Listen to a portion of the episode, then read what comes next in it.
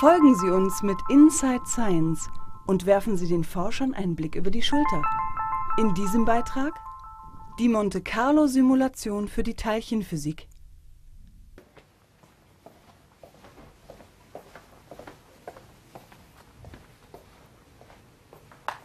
Ein Tag mit Monte Carlo beginnt in der Teeküche. Doch statt an der Côte d'Azur sind wir am Karlsruher Institut für Technologie.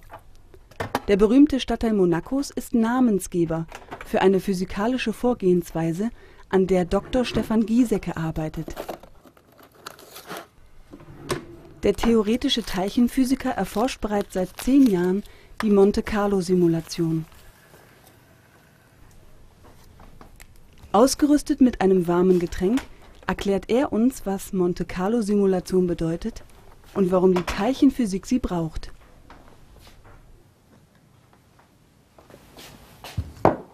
Ich fange mal an damit, was eine Monte Carlo-Simulation einfach eigentlich ist. Da werden also im Rechner Sachen simuliert mit Zufallszahlen.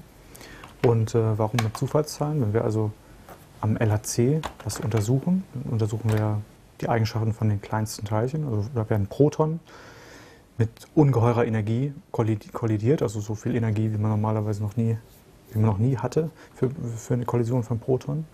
7 Teraelektronenvolt im Schwerpunktsystem. Und diese ganze Energie wird in einem extrem kurzen Moment freigesetzt und dabei werden viele, viele neue Teilchen erzeugt.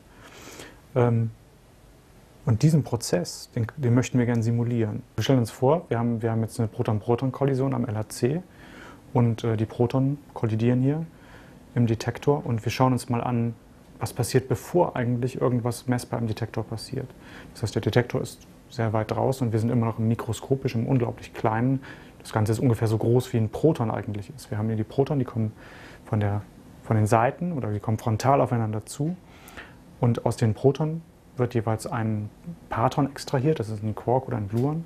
Und die kollidieren dann hier in der Mitte und erzeugen neue Teilchen. Hier, also hier ein Proton und da ein Proton ähm, mit ja, 7 TeV Schwerpunktenergie und die erzeugen jetzt, sagen wir mal, in einem ganz, ganz kleinen Raumbereich ähm, supersymmetrische Teilchen und was dabei rauskäme, wäre zum, wären zum Beispiel ein, äh, ein Paar von Quarks und vielleicht ähm, nicht, nicht direkt nachweisbare Neutralinos.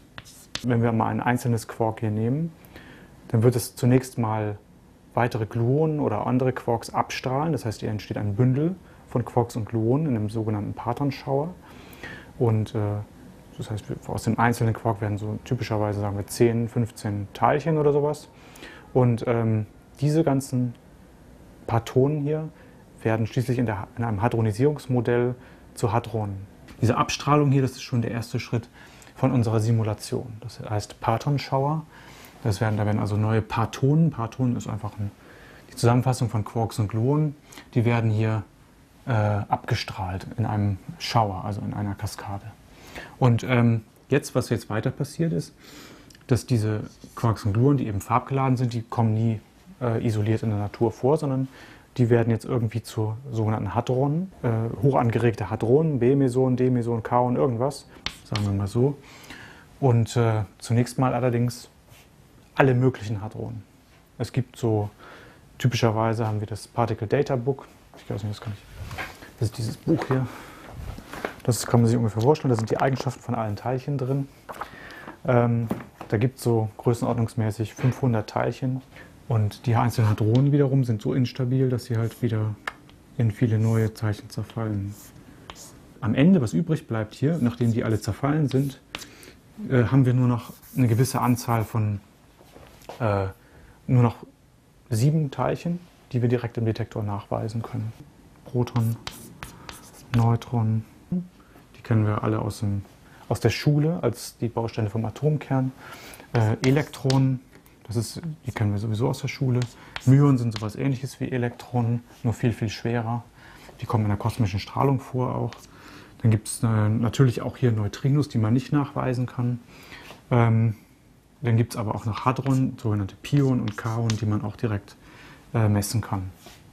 Und natürlich Photonen, die kennen wir alle vom Licht, aber sehr, sehr harte Photonen. Also, also unsere sieben Teilchen hier, das sind die sieben, die in, äh, Detektor am LHC direkt messen kann. Das heißt, diesen einzelnen 30 Hadron hier werden nochmal viel, viel mehr, das ist am Ende vielleicht 50, 60, 100 Hadron werden, äh, bis schließlich nur diese Teilchen übrig bleiben, die so lange stabil sind, dass sie den, die, die Laufzeit durch den Detektor überleben. Und diese, diesen Schritt von hier, von der Mitte bis nach hier außen, den machen wir in unserer Monte Carlo Simulation.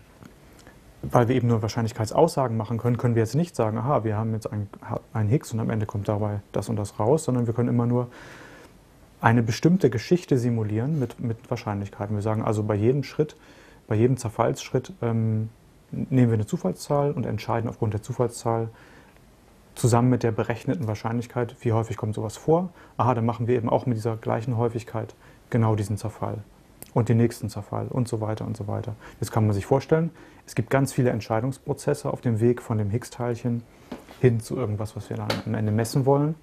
Und diese ganzen Entscheidungsprozesse werden zufällig genommen. Und wenn wir am Ende schauen, was wir eigentlich gemessen haben und das oft genug tun, also wenn wir viele Messungen vornehmen, bekommen wir Wahrscheinlichkeitsverteilungen, die wir nachmessen können.